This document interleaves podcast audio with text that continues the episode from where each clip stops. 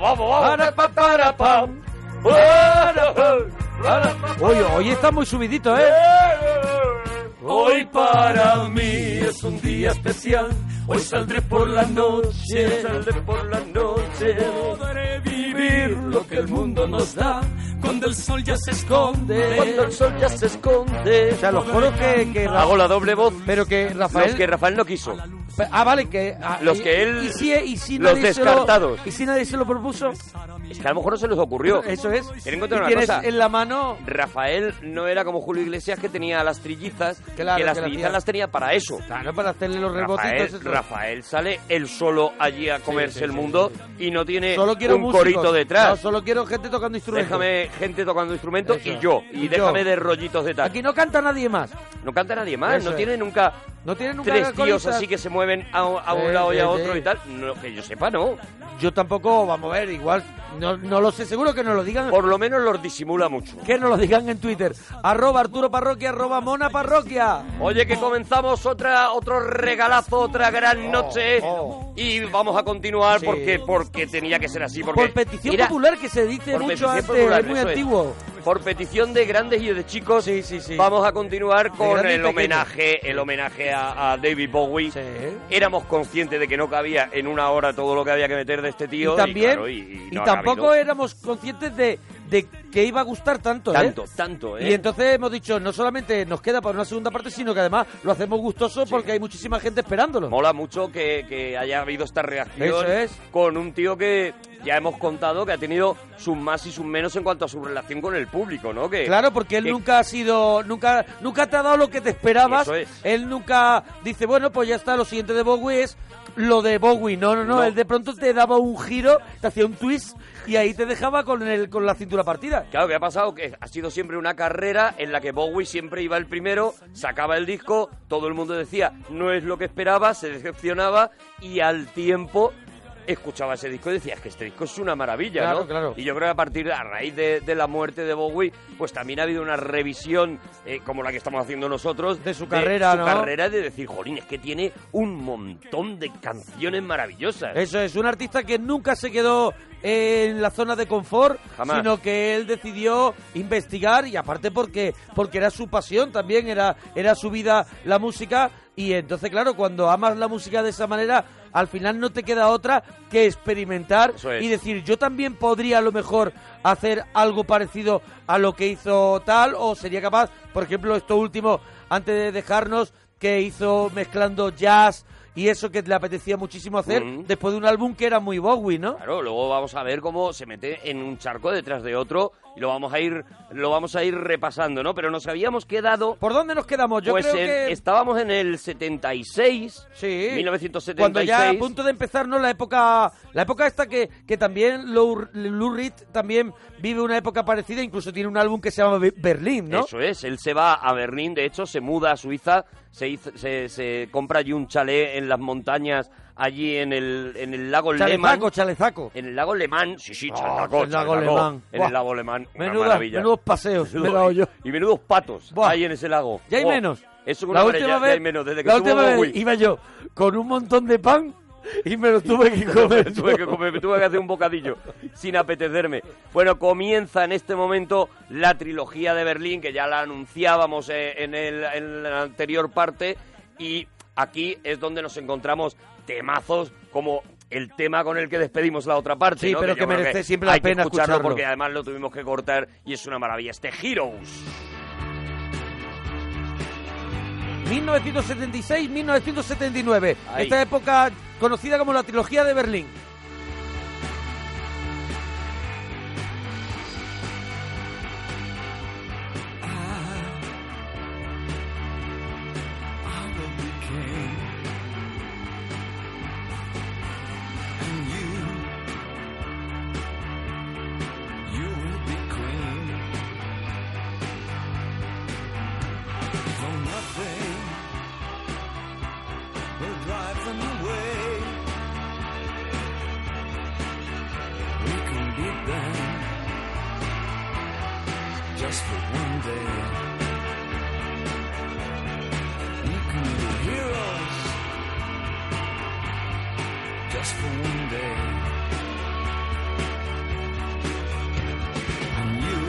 Bueno, como tú has dicho, se, se muda esa, esa zona y comienza también otra vez lo que hablábamos, ¿no? Un consumo, un consumo de drogas bastante alto y al final decide mu- bu- eh, mudarse a la zona de a Berlín Oeste para desintoxicarse y, re- y revitalizar un poquito su carrera, porque lo decías tú la, en el anterior especial de que la carrera de Bowie aquí también pega, pega un bajón, Bajón, también porque él de pronto se descentra de todo y está un poco fuera de onda. Empieza a compartir piso con Iggy Pop, que yo no sé si esto es bueno. No sé si es buena idea. Eso es. Y comienza a trabajar con Brian Eno, también otro personaje de esta, de esta época muy importante en la música y empieza también a descubrir esto, esta música ambiental y, y electrónica minimalista que utiliza Brian Eno y hace uno de sus primeros álbumes coproducido que yo no lo sabía por Tony con Tony Visconti Sí. y que más adelante se conocería como como hemos dicho antes como la trilogía de Berlín. Eso es, el Low, que es el que saca justo antes Sí. de este Heroes,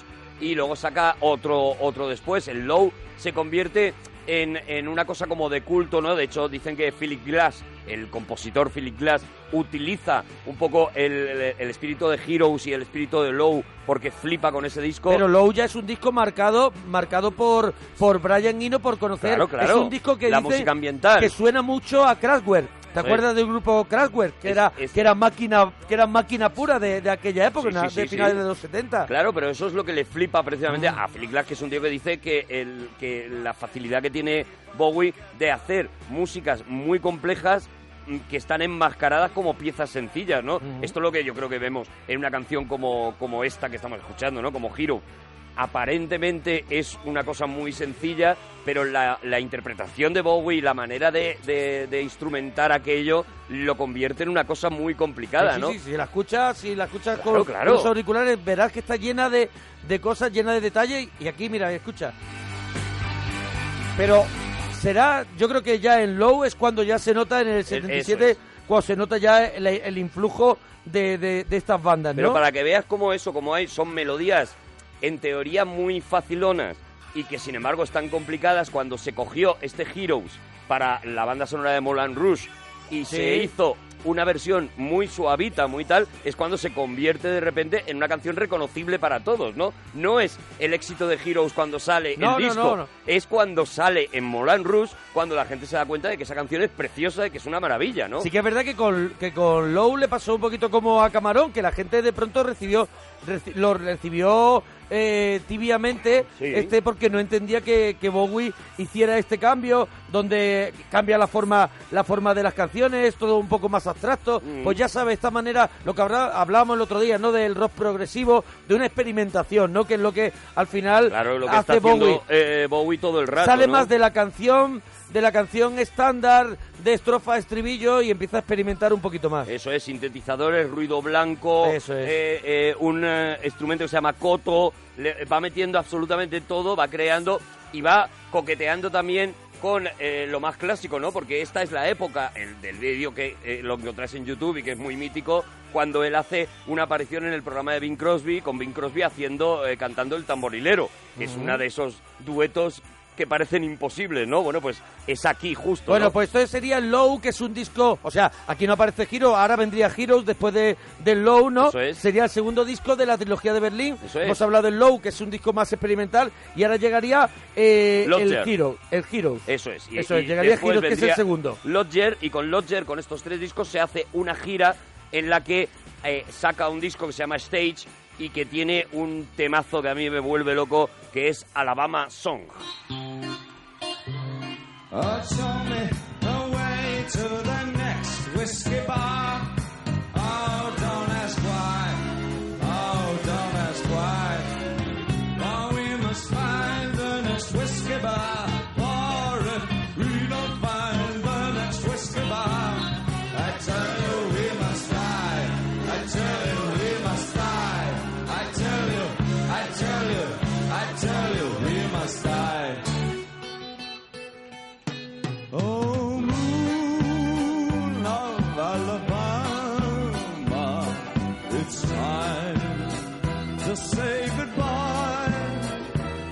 Bueno, sí, es lo que dicen, ¿no? Que aquí ya em- empieza a incorporar lo que, lo que luego se llamaría músicas del mundo. Eso es. Eso, eso es lo que... Aquí le hemos escuchado, eh, empieza hablando en, en sueco, luego canta el Moon of Alabama, hace y todo mezclado con lo que tú decías, ¿no? Con ese estilo experimental, ese estilo Claro. Brian Eno, todo muy... Bueno, en este disco está precisamente eso, ¿no? El resultado de toda esa in- eh, investigación de estos tres discos que han conformado la trilogía de Berlín. I must have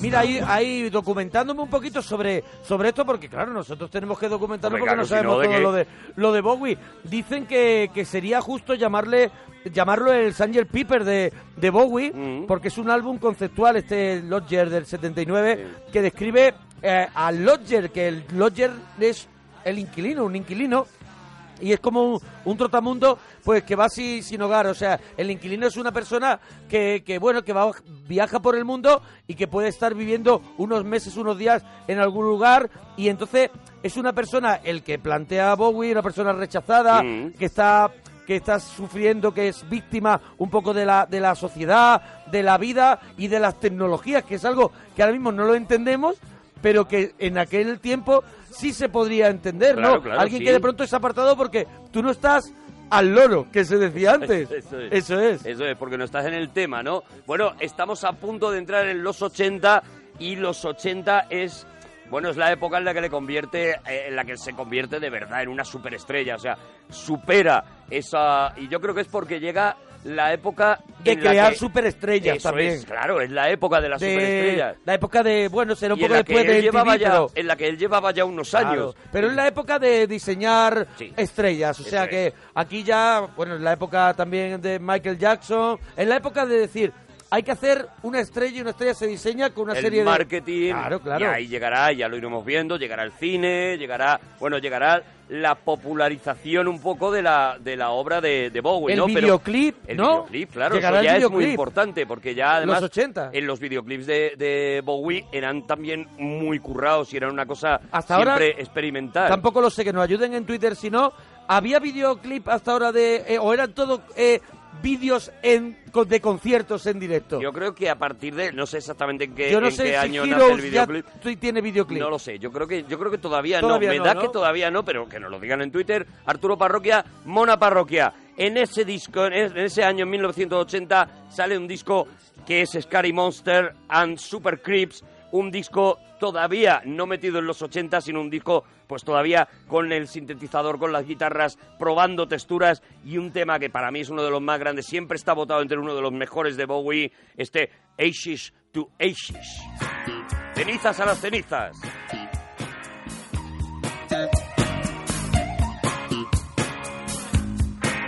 ¿Son los 80 o no son los 80? Totalmente. Esto fue un número uno lo que estamos escuchando. Hombre, claro.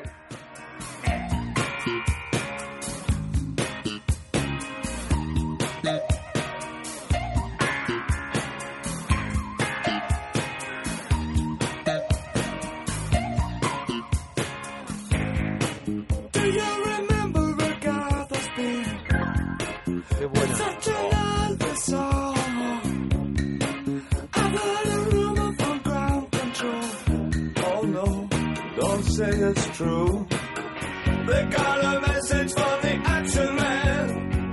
I'm happy, hope you're happy too. Recuperando en esta canción al mayor Tom, al protagonista, al que había sido protagonista de Space Oddity. The shrieking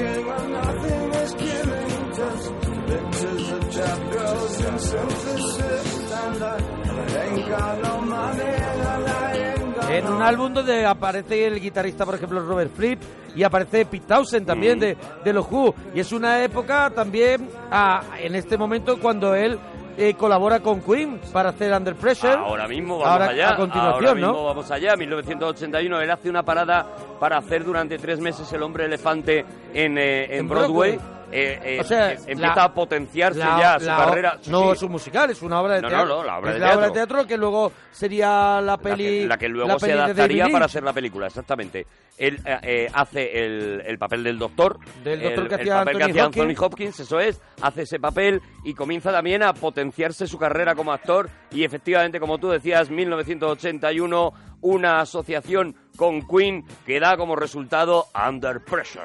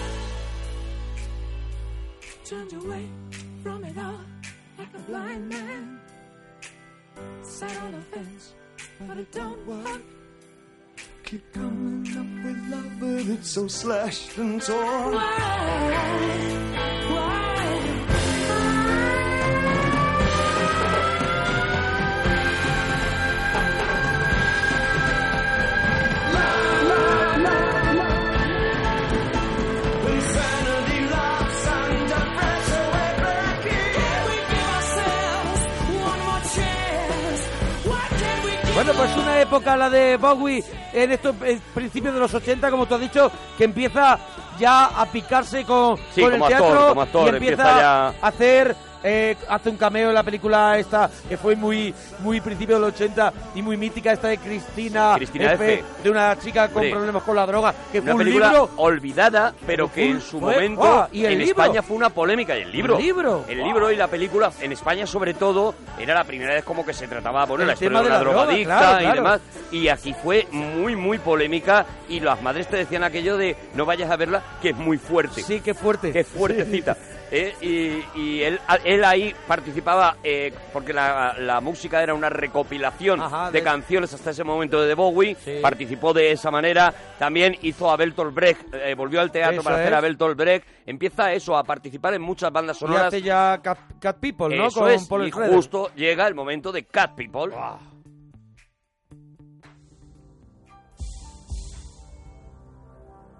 Este momentazo El este tema Putting of Fire. este momentazo de malditos bastardos Eso es, eso es. El incendio del cine de malditos bastardos. Bueno, el Bueno, previo. no, el previo, cuando ella se lo está Cuando se pensando lo- y se cuando se está, está preparando. se está preparando.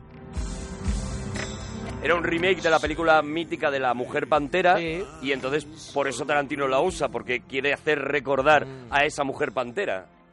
I can menudo temazo. colder than the moon. It's been so long. and I've been putting out fire. With gasoline. Vamos ahí.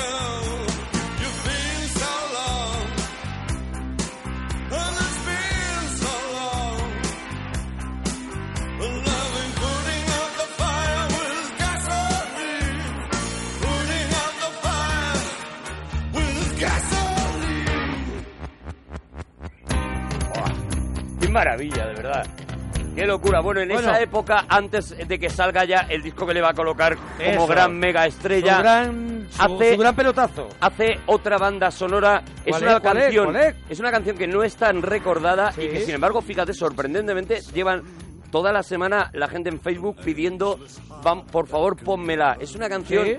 Olvidada porque está en una película injustamente olvidada, Cuando el viento sopla, una película de animación que ganó el Preciosa, Oscar. con esa, con esos, esa familia, eso, ese esos dos matrimonio, ese matrimonio, y, wow, es y una ese, película ese tema nuclear. Bueno, es una película de estas que no sé por qué eh, ha quedado desplazada en la memoria de la gente, Era porque no es accesible en DVD, porque no te la van a poner en ninguna de las teles mm, generalistas de una manera normal, y es una maravilla de película y que tiene una canción que es una maravilla también nominada al Oscar, este When the Wind Blows, David Bowie. Qué maravilla. Estamos en la parroquia, que en el regalazo de David Bowie, aquí en Onda Cero.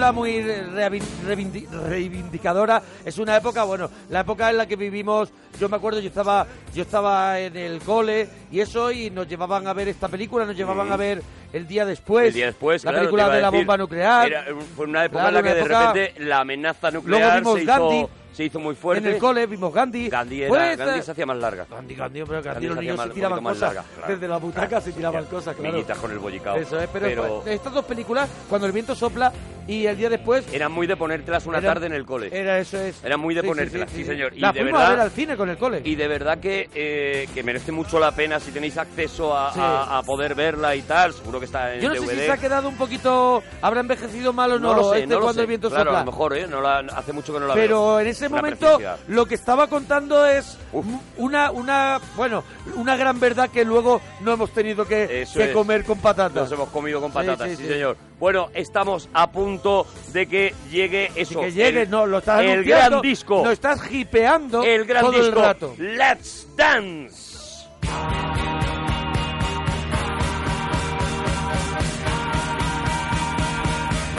Puro Bowie.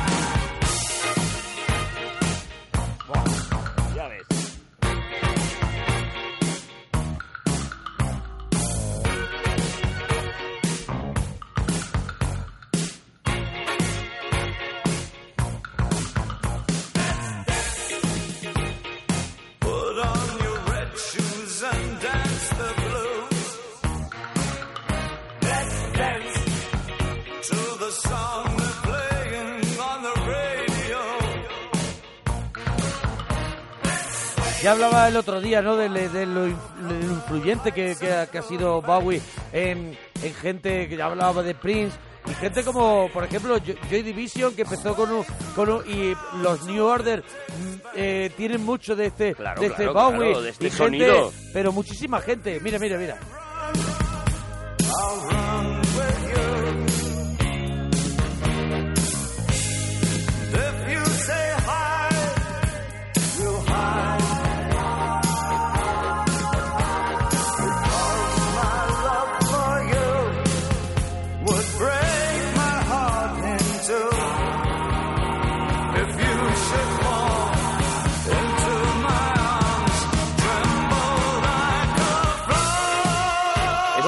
1983. O sea, todos los 80 están marcados por este disco porque sí. piensas en Yahoo, por sí, ejemplo, claro, claro. en Eurythmics, claro. en todos los grupos que luego después eh, lo pega, ABC, todos estos, eh, ajá. Eh, eh todo ese sonido está aquí ya, en este stand. Aquí, aquí están, aquí están Spando Ballet Spando y Duran Ballet, Durán. Eso es. Y Duran Durán, eso es.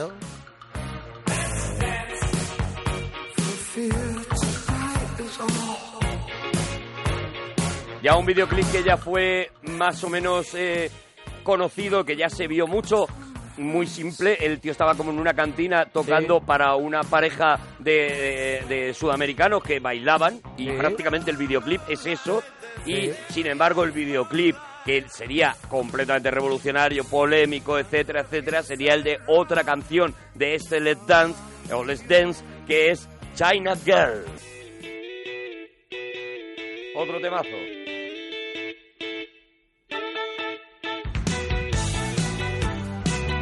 Para 1983, David Bowie ya se había convertido, a raíz de lo que te he dicho, en uno de los más importantes realizadores de vídeos musicales Claro, claro. de su época. O sea, hasta ahí innovó. I could escape this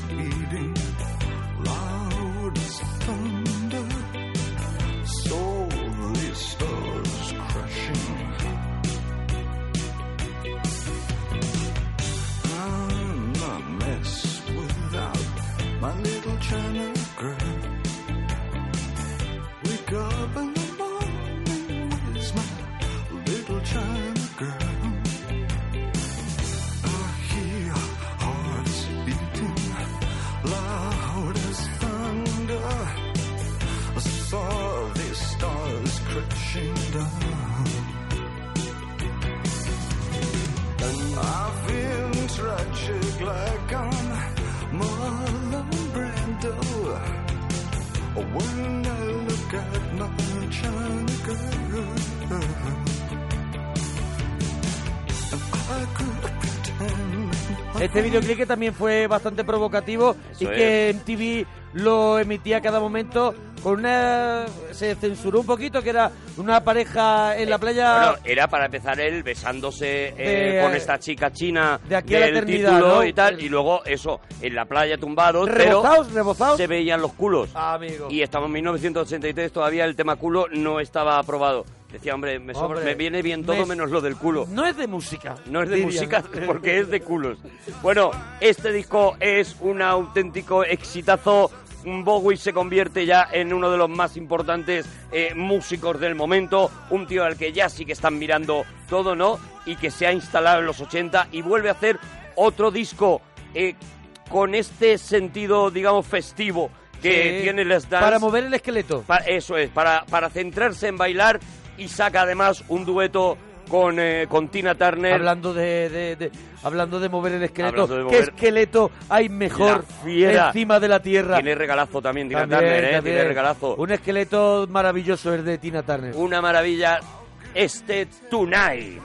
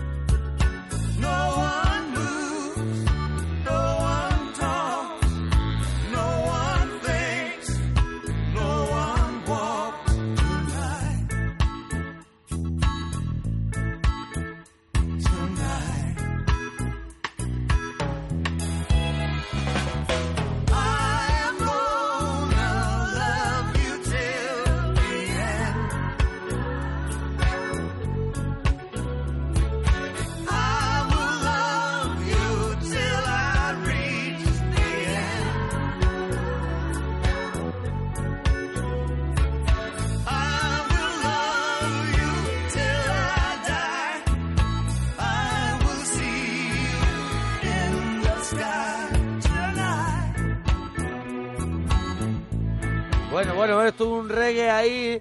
No, porque claro, es que se atrevió a todo, ¿no? Todo, todo. Y aquí con pudo Tina con Turner. todo con Tina Turner, con el que este- tiene también algunas actuaciones en directo brutales. Sí. Eh, Tina Turner y él, algunas, algunos momentos espectaculares. Y en este disco también se atreve con versiones, ¿no? Algo que, que será también... Es muy habitual, Eh, ya lo habitual contábamos en en, la carrera. primera parte, que continuamente está, está versionando a la gente a la que él admira, ¿no? En este caso, eh, en este disco, por ejemplo, hace una versión de los Beach Boys. De 1966, Sí, de un disco mítico que me vuelve loco que es Pet Sound. Pues God Only Knows.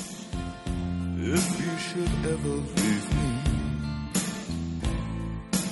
my life would still go on. Believe me, the world could show nothing to me. So what good would living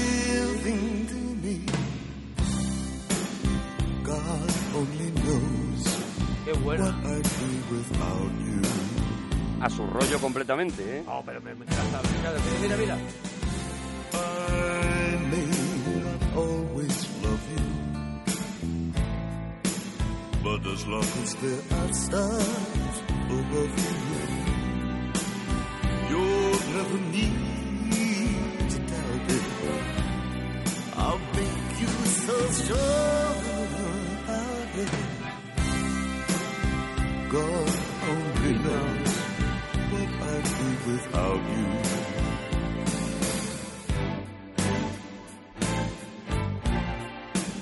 Si escuchan la original de Beach Boys de 20, 30 años Mm. antes, 20 años antes de esta canción, veréis la diferencia. Lo que hace Bowie, cómo versiona ese tema de los Beach Boys y se lo lleva a su terreno de nuevo, lo hace suyo. Es completamente suyo. Por eso digo que a su rollo, que, Sí, sí, que sí. se lo lleva para él y hace, hace, hace un Bowie, ¿no?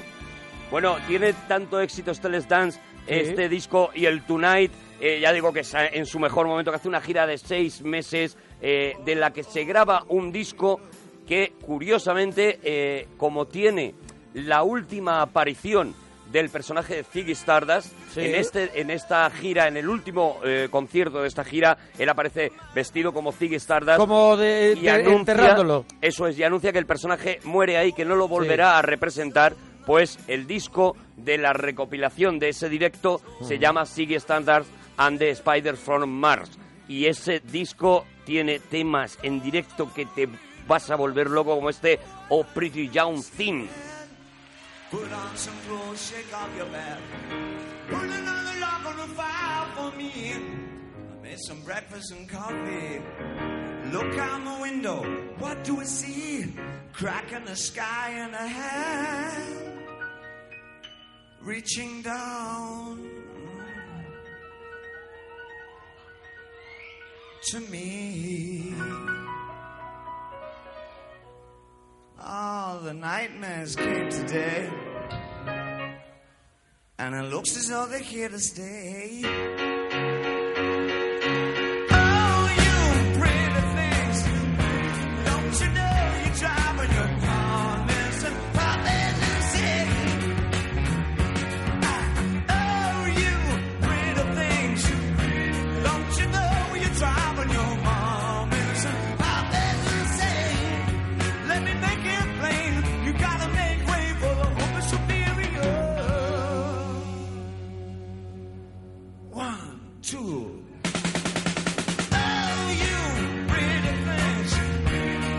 Qué maravilla, o sea, esto es Broadway, esto es, claro, esto es un directo esto es lo en que ocurrió en teatros. directo, claro. Claro, claro, esto es un directo en teatros, esto es puro Broadway.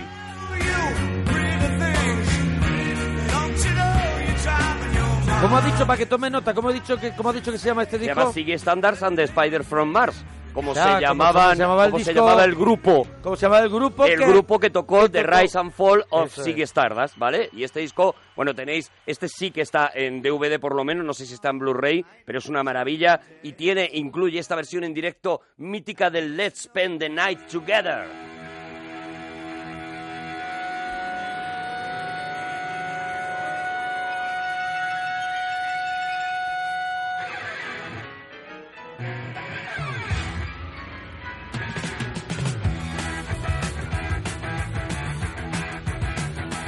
Mira, mira, mira. Ya hablamos en la primera parte del regalito, pusimos la versión de Pusimos estudio, la- la versión de, este, de estudio. de este tema de los Stones. Pero y no la aquí- que está incluida en este, y en está este brutal. directo, que es una maravilla.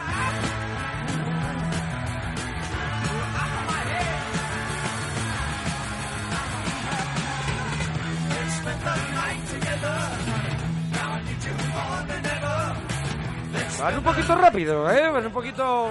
Bueno, aquí es la es una época en la que eh, su amistad con Mick Jagger está muy fuerte. Aquí ha sacado ya el Dancing in the Streets, esta, famo- esta Ah, canción sí, famosa, sí, la versión que hicieron de Dancing in the Streets y, y se están versionando todo el rato uno al otro, ¿no? Y cosas. Este dato no lo tenía que en esta época también se, aso- se asoció con Pat Metheny, con el guitarrista para grabar This, This is not America. que forma parte de la banda sonora. No conozco esta película de Falcon and the Show De and And the the Snowman, Snowman. sí, el halcón y el muñeco de nieve era una película No de espionaje y que y, y el- y que está muy olvidada salvo, También. salvo por ese This is not America, ¿no?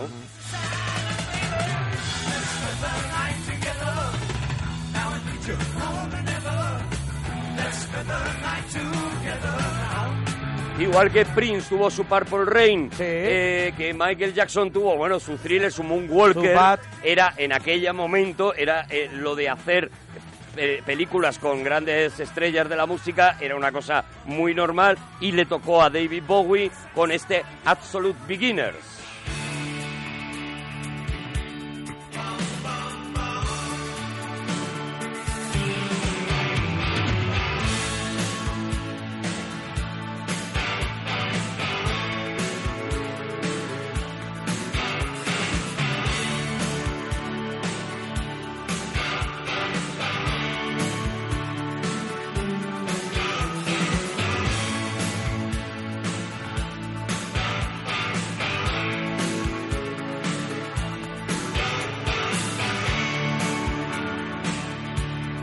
Nothing much to offer.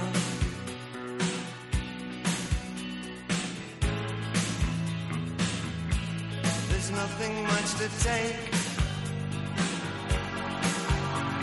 Bueno, si te está gustando, quieres aportar algo a lo que estamos contando, o cuál es tu tema favorito, o qué tema falta por sonar, en Twitter, arroba Arturo Parroquia, arroba Mona Parroquia. Pues estamos retuiteando a todo el mundo que cuenta alguna cosita curiosa, algo Claro. que tal, y aquí Para que estéis ahí en las redes con opinión, nosotros, claro. hombre, acompañarnos. Cada mensajito es un latido de corazón más Sí, para nosotros. Eso es. Es un ratito más de vida. Eso es.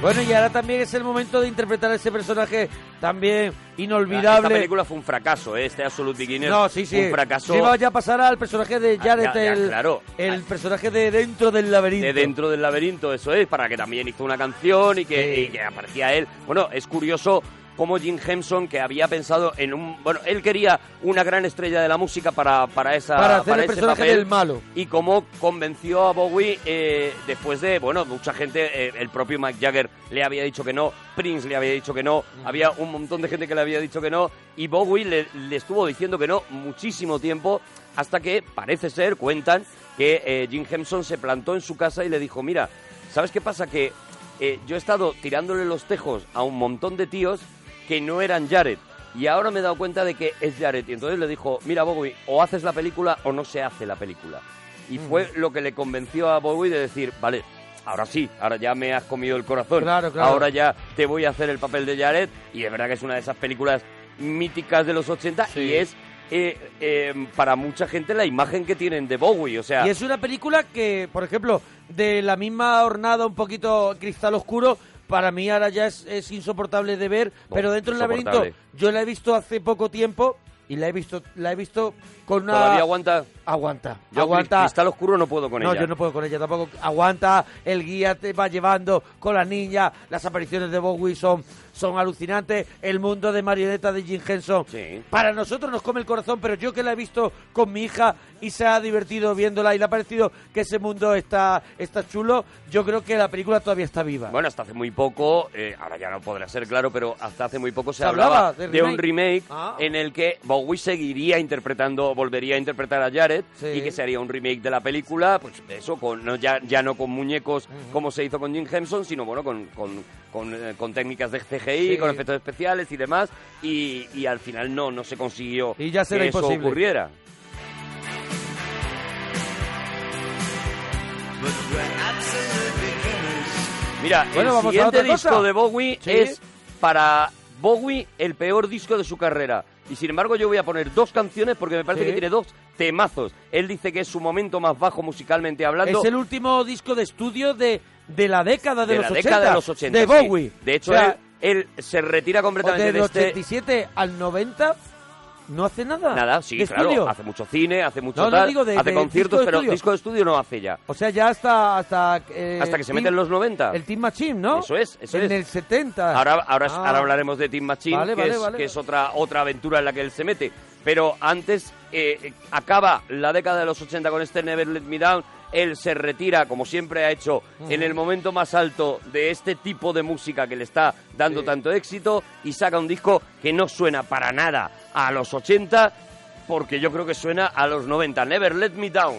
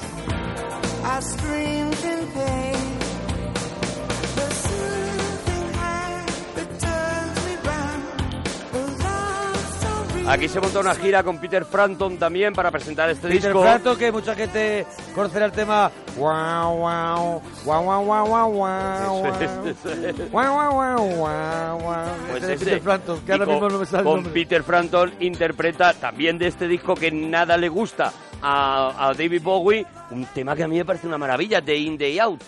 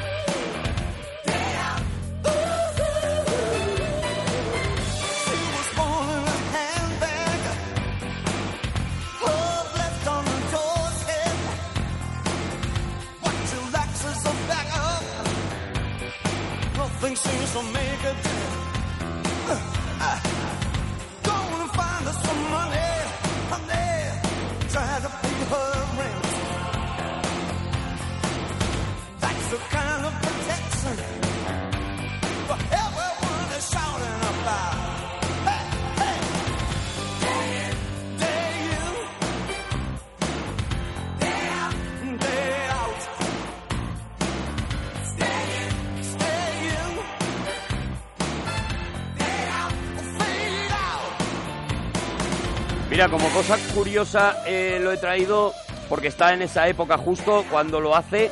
eh, aquí está sacando también, cuidado, está, está haciendo Feliz Navidad Mr. Lawrence. que Cuidado, es una eh, película espectacular, Espectacular. maravillosa la no historia. sé si puede ser una de, de sus de las pelis, de las mejores pelis en las que él aparece, Sin ¿no? duda, sin duda, para Puede mí ser, es una creo obra que maestra. también puede ser uno de los mejores papeles que él interpreta en una peli, ¿no? Él está, él está maravilloso y es una mezcla del puente sobre el río Kwai y Muerte en Venecia. O sea, es eh, eh, un, un teniente japonés que carne tiene de videoclub a unos prisioneros, que coge a unos prisioneros y se enamora de uno Sí, de, sí, de esos prisioneros, que es este, este Bowie, ¿no? La película era, era bueno, pues Polémica. polémica más no poder en aquella época, eh, tratada además con una elegancia eh, brutal y es una película, bueno, es una película que es una película maravillosa. Que se puede Ya ver, está. que se debe ver. Que se debe ver, Feliz eso Navidad, es. Mr. Lawrence. Y otra de las cosas curiosas que hace, y es, fíjate, esto es una cosa que a lo mejor mucha gente no sabe, pues lo contamos como curiosidad, ¿no? Cuando eh, los ingleses eh, consideran a alguien que alguien ha llegado muy arriba, Sí. le otorgan una especie de honor que es sacar un disco grabando la eh, eh, locutando la historia de Pedro y el Lobo con música de Sergi Prokofiev. Esto Vaya, hombre, qué detalle más esto bueno. lo han hecho, claro, claro, imagínate. Bueno, pues esto es un honor, es como, Claro, es como claro, que te hagan ser, ¿vale? es una cosa así, eh, solamente Sí. para gente muy elegida tiene su grabación de Pedro y el Lobo de, de Sergi, Proko- por ejemplo, eh, McCartney la tiene, Ah. eh, la tiene si Anthony pongo. Hopkins, la tienen, bueno, la tienen los grandes, digamos, del teatro, Los- de la Al música. final me está diciendo los ser. Eso es, Los que eso es, ser. eso es. Eh, bueno, pues eh, eh, a Bowie en esta época se le concede la posibilidad de grabar ese Pedro y el Lobo. ¿Y le viene vamos bien a no? escuchar un poquito, Un poquito. para que escuchemos la voz de cómo él relata este Pedro y el Lobo de Prokofiev. Peter opened the gate and went out into the big green meadow.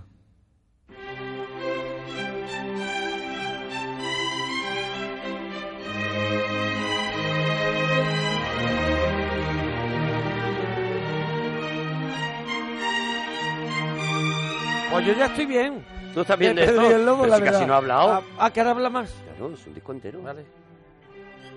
Me espero. Si no quieres, no. Es que a lo mejor tarda, ¿eh? Vale, pues venga. Ha hablado... Es que se va a acabar. Habla un poquito Bowie y te estás rayando. Así que vamos con el siguiente disco, este Buddha of Suburbia. El Buda de los suburbios.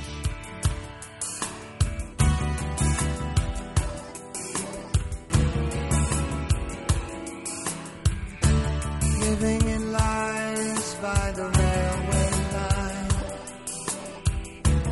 pushing the hair from my eyes. También otra de esas portadas inolvidables de un disco de Bowie. Elvis is English and climbs the hills. Can't tell the bullshit from the lie. Él sentado como en una cama de hospital, así mirando al techo, con, con barba y bigote. In South London,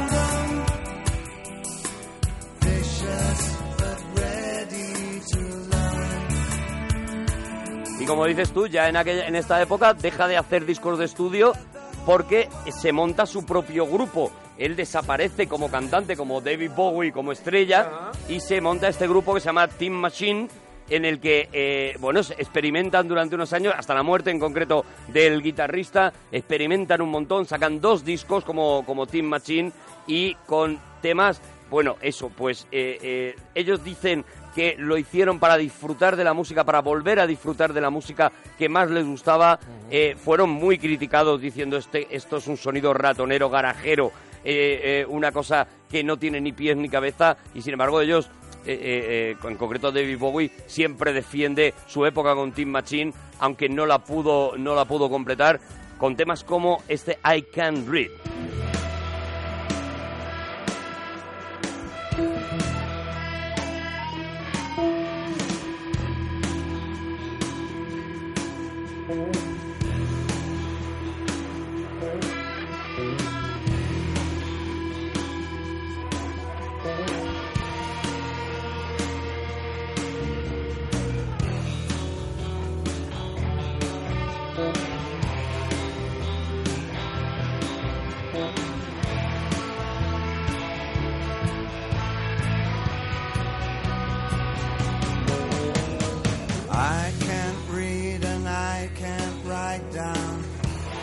Es un Bowie rarito. Sí, sí, sí.